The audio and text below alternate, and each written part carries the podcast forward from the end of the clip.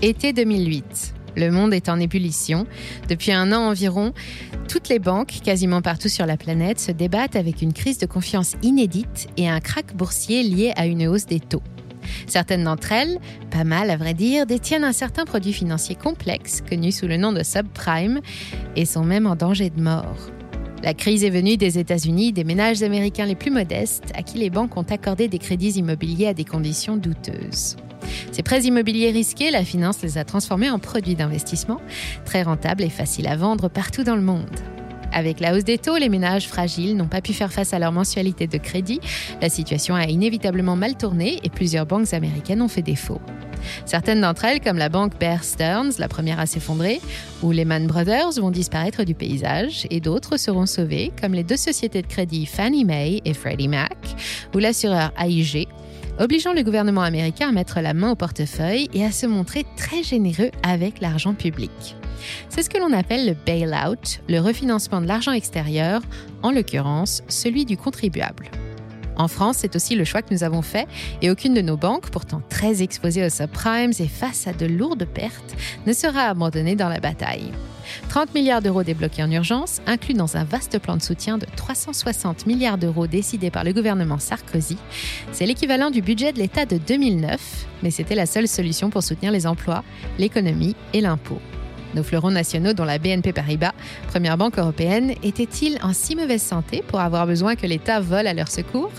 Comme il l'a fait aussi en 2001 après l'explosion de la bulle Internet et avant cela pendant la dépression des années 90 ou encore avant en 1988 et bien d'autres fois encore dans l'histoire.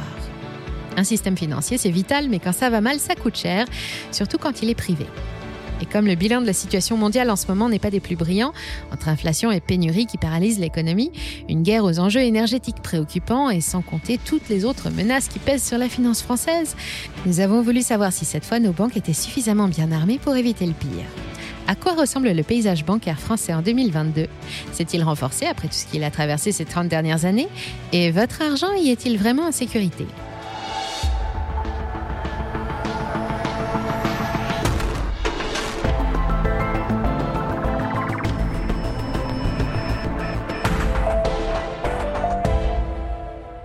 Aucun porteur d'actions de banque française ne s'en vantera, mais depuis le début de la guerre, les résultats en bourse ne sont pas fameux.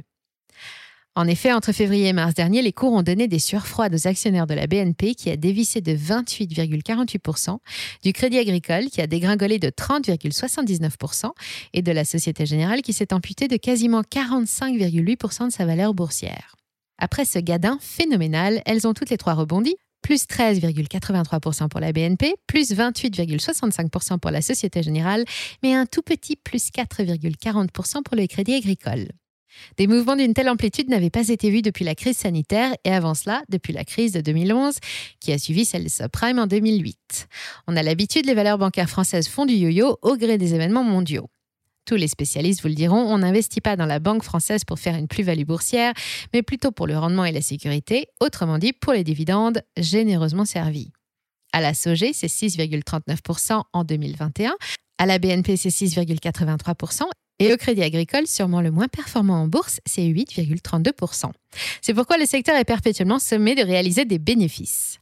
Quoi qu'il en soit, les menaces qui pèsent actuellement sur nos banques ne se limitent pas à la pression pour être rentables ou aux risques habituels, opérationnels de crédit ou de marché. Aujourd'hui, il y en a un peu plus qu'on ne se l'imagine, à tel point que nos banques sont obligées de revoir leur politique de risque à grande échelle et que pour être tout à fait clair, ce n'est pas vraiment un bon signal. Voyons ensemble rapidement quelles sont ces menaces. D'abord, il y a le sujet de préoccupation numéro un, celui qui redonne un sens au mot incertitude, la guerre en Ukraine. Outre la baisse des transactions avec les sanctions imposées à la Russie, on parle de près de 850 millions d'euros d'avoirs gelés et les ralentissements de l'économie tout entière, les banques françaises font l'objet de toutes les attentions des cybercriminels russes ou pro-russes qui savent qu'abattre un système bancaire est une arme très efficace pour terrasser un ennemi. 25% des cyberattaques dans le monde concernent des établissements financiers et plus les systèmes évoluent, plus les outils de hacking se simplifient et se mettent à la portée du plus grand nombre. Pas de panique toutefois, notre système bancaire reste l'un des plus sûrs et des plus contrôlés au monde selon ses représentants. Il n'y a plus qu'à espérer qu'il ne se trompe pas. Mais si ce ne sont pas les tensions avec les puissances étrangères qui abattent nos banques, alors peut-être que l'environnement économique actuel sera plus destructeur. La crise énergétique liée d'abord au stop and go des infrastructures pétrolières et gazières avec le Covid, puis à la dégradation des relations avec nos fournisseurs étrangers, auxquels s'ajoutent les pénuries et les blocages de chaînes d'approvisionnement face à une demande hystérique depuis la fin des confinements, tout ça fait exploser l'inflation. Plus 3,6 en février, plus 4,5 en mars, plus 4,8 en avril et plus 5,2 en mai. Les banques ne sont pas non plus épargnées par la hausse des prix qui se répercute dans les résultats et pénalisent leur profitabilité. Si vous êtes un habitué de la chaîne ou si vous suivez de près l'actualité économique, alors vous le savez, pour limiter l'inflation, la BCE examine actuellement la possibilité de remonter les taux directeurs après des années de taux négatifs et ainsi freiner la demande. Il est prévu un retour au taux positif dès le troisième trimestre de 2022. Mais si une hausse des taux n'est pas forcément synonyme de perte directe pour les banques, c'est en revanche un facteur important de contraction générale de l'économie et de baisse des marchés boursiers, sur lesquels elles ont toujours été particulièrement exposées. Les cours sont toujours déconnectés des réalités économiques. Les transactions sont toujours financées par la dette. Si les taux montent, et surtout s'ils montent trop vite, la correction sera inévitable et destructrice. Dans son dernier rapport semestriel sur les risques financiers, la Banque de France alerte justement sur les effets probables d'un tel crack et les investisseurs anxieux décortiquent chaque communiqué de presse de la BCE. Autre risque beaucoup moins visible mais néanmoins tout aussi dangereux, c'est le changement climatique. À première vue comme ça, on ne fait pas toujours le rapprochement, mais c'est pourtant l'une des sources majeures de crise systémique auxquelles nos banquiers devront faire face à très court terme.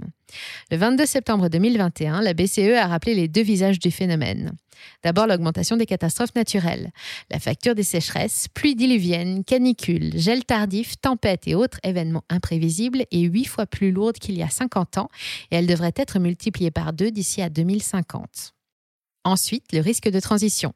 Si elle est menée trop brutalement, la transition écologique pourrait entraîner des défauts en cascade parmi ses clients qui exploitent ou tournent encore majoritairement aux énergies fossiles, et ils sont encore très nombreux. La crainte de voir se transformer des actifs financiers dits intensifs en carbone en actifs échoués est grande si elles ne sortent pas rapidement de ce mauvais pas en arrêtant de financer les industries les plus polluantes, comme le leur suggère la BCE depuis au moins 7 ans. Autre suggestion régulièrement adressée à nos banques nationales par les autorités financières, réduire leurs frais. C'est bien simple, l'année dernière, les commissions d'intervention prélevées sur les comptes des clients ont dépassé 1,8 milliard d'euros. C'est une véritable manne pour les banques et même si ça reste encore parfaitement légal, c'est aussi trois fois plus cher que partout ailleurs en Europe. Depuis le temps, là encore, que le sujet revient sur la table, la perspective d'être contraint de limiter les frais plus vite que prévu via la future loi sur le pouvoir d'achat envoie un signal défavorable au marché. D'autant plus que la banque sans frais, c'est l'argument numéro un et le propre des nouvelles pépites de la fintech. Les banques en ligne et les néobanques françaises sont les plus dynamiques d'Europe et petit à petit, cette concurrence d'un nouveau genre envahit les plates-bandes des banques traditionnelles. Selon une étude Columbus Consulting parue en 2019 pour le journal La Tribune, 25% des Français détenaient déjà un compte dans l'une de ces banques numériques et un tiers des nouveaux comptes bancaires en 2020 et 2021 ont été ouverts dans leur livre, ou devrais-je plutôt dire leur serveur. Elle s'attaque à tous les savoir-faire de nos banques traditionnelles. Moyens de paiement, conseils boursiers, placements innovants et même financement avec le crowdfunding qui représente déjà 19% des fintechs françaises. Si la plupart d'entre elles n'ont pas encore atteint l'âge de 10 ans, leur catalogue de services bancaires est encore plus fourni que celui de leurs aînés grâce aux apports de la technologie. On y retrouve des robots advisors comme WeSave ou des applications de cash management super pratiques comme Linkso qui permettent de rassembler tous les comptes de plusieurs banques sur une même plateforme, le tout à des tarifs particulièrement attractifs, y compris en bourse. Voilà une concurrence dont elles auraient bien aimé se passer. Donc, si on récapitule à ce stade, cybermenaces, inflation et hausse des taux, marché boursier sur le fil du rasoir, économie au ralenti et concurrence aussi gourmande qu'innovante, tous les ingrédients sont réunis pour mettre le secteur bancaire français en difficulté. Il y a donc de quoi être inquiet. Mais rassurez-vous, abattre une de nos banques en 2022, c'est un peu plus compliqué que ça en a l'air car elles sont bien armées. D'abord, il y a leur taille qui n'a plus rien à voir avec celle des années 80 ou 90. Elles ont bien grandi. Selon le dernier rapport de l'ACPR, au 31 décembre 2020, la France comptait 735 établissements financiers dont les actifs rassemblés pesaient près de 9 641 milliards d'euros et représentaient 35% des activités bancaires en Europe. Sur 735, 6 se partagent 81% du marché et sont considérés comme d'importance systémique mondiale.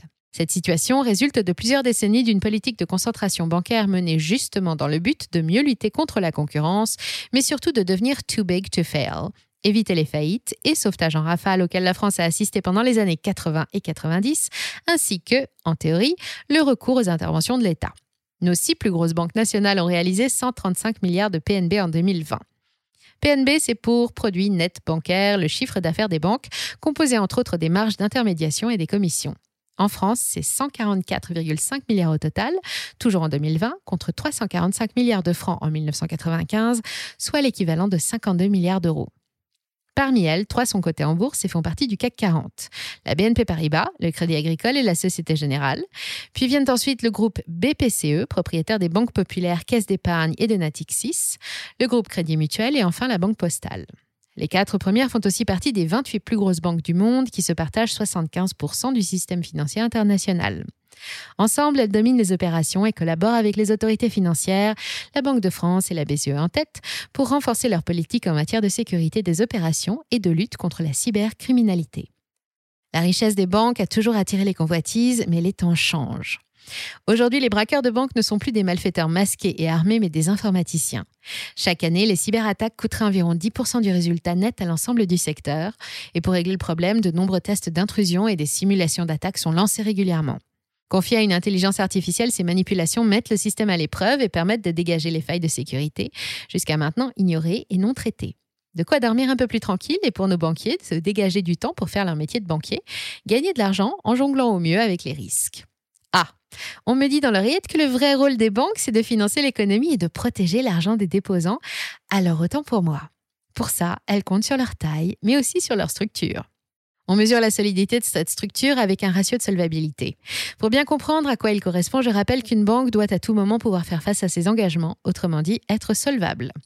Une partie des dépôts des clients, depuis l'argent reçu chaque mois en guise de salaire jusqu'aux sommes investies sur un PEA ou un compte sur livret, sert à faire fonctionner la banque elle-même et lui permet de distribuer proportionnellement un certain nombre de crédits aux entreprises ou aux ménages. On a coutume de dire qu'elles transforment les dépôts à court terme en crédits à long terme. Mais pour protéger les déposants, les banques sont soumises à une réglementation contraignante qui les oblige à constituer un certain matelas de réserve en contrepartie des risques auxquels elles sont exposées. La première pierre de cet encadrement structurel a été posée en 1988 à Bâle, en Suisse, avec le fameux ratio Koch. Prenez d'un côté les fonds propres de la banque, ses profits de l'année dernière plus la valeur des capitaux apportés par les actionnaires, et de l'autre ses engagements, autrement dit ses crédits et ses placements. Le ratio Cook, connu aussi sous le nom de ratio de Bâle ou dans le langage commun ratio de fonds propres, se calcule en rapportant les deux montants et le but est d'obtenir au minimum 8%. Ces 8% signifient que pour pouvoir prêter 100 000 euros, une banque doit détenir au moins 8 000 euros de fonds propres. Dans la pratique, cela veut aussi dire que si 8% des clients d'une banque se ruaient tous en même temps au guichet pour vider leur compte, ils ne la mettraient pas en danger. Évidemment, le ratio, très insuffisant, a évolué en fonction des crises qui se sont succédées depuis. Il est devenu BAL 2 en 2006, puis BAL 3 après la crise des subprimes. Il intègre dorénavant d'autres risques dans son calcul et une nouvelle version, BAL 4, est en cours d'application. En 2022, le ratio de solvabilité minimum exigé est de 10,5% et nos banques françaises, puisque c'est d'elles dont nous parlons, sont déjà au-delà de 16%. Enfin, et troisième arme de poids, la diversification des activités. Avec la réforme des établissements de crédit en 2014, les banques françaises se sont mises aux couleurs de l'Europe et se sont vues classées en fonction de leur métier. Il y a des sociétés de paiement qui, comme leur nom l'indique, n'opèrent que sur les échanges, les sociétés de financement qui accordent des crédits mais n'ouvrent pas de compte de dépôt, les établissements de crédit, que sont nos banques classiques, habilités à recevoir les dépôts et à accorder des prêts, et enfin les entreprises d'investissement qui rassemblent les activités de banque d'investissement, les spécialistes de la prise de risque. Chez nous, elles ont toutes les étiquettes et c'est ce que l'on appelle la banque universelle. Ainsi, la BNP, comme ses concerts, opère-t-elle en tant que société de financement avec cette LM, en tant qu'établissement de crédit avec son réseau d'agences et comme banque d'affaires avec sa BFI issue du savoir-faire de Paribas. Certains estiment que ce modèle multitâche offre plus de sécurité aux banques, mais en réalité, le sujet ne fait pas consensus et le débat est encore ouvert. Aux États-Unis, par exemple, de 1933 jusqu'à 1999, les métiers des banques étaient strictement séparés. Une banque commerciale qui délivrait des crédits et encaissait les dépôts n'avait pas le droit de prendre des participations dans une société comme le faisaient les banques d'affaires. Il s'agissait évidemment de protéger les déposants en écartant les activités spéculatives et risquées, souvent les premières à être frappées en cas de crash, des activités plus traditionnelles des banques de réseau. Ainsi, les épargnants et les emprunteurs n'étaient pas spécialement pénalisés par la situation sur les marchés boursiers. Pourtant, l'Amérique est elle aussi passée à la Banque universelle, actuellement considérée comme la meilleure arme anti-crise. En cas de crash, une activité, parfois plus, en compense une autre. Mais l'histoire nous montre le contraire, particulièrement avec la crise de 2008. À ce moment-là, ne pas détenir de branche investissement s'est révélé être à avantage certain et rare. Entre mondialisation et interconnexion multiples, quand une banque fait faillite, le désordre engendré est inimaginable. Du jour au lendemain, les avoirs sont bloqués, les prêts sont gelés. Ses partenaires et ses clients peuvent être aspirés avec elle dans le chaos par ricochet.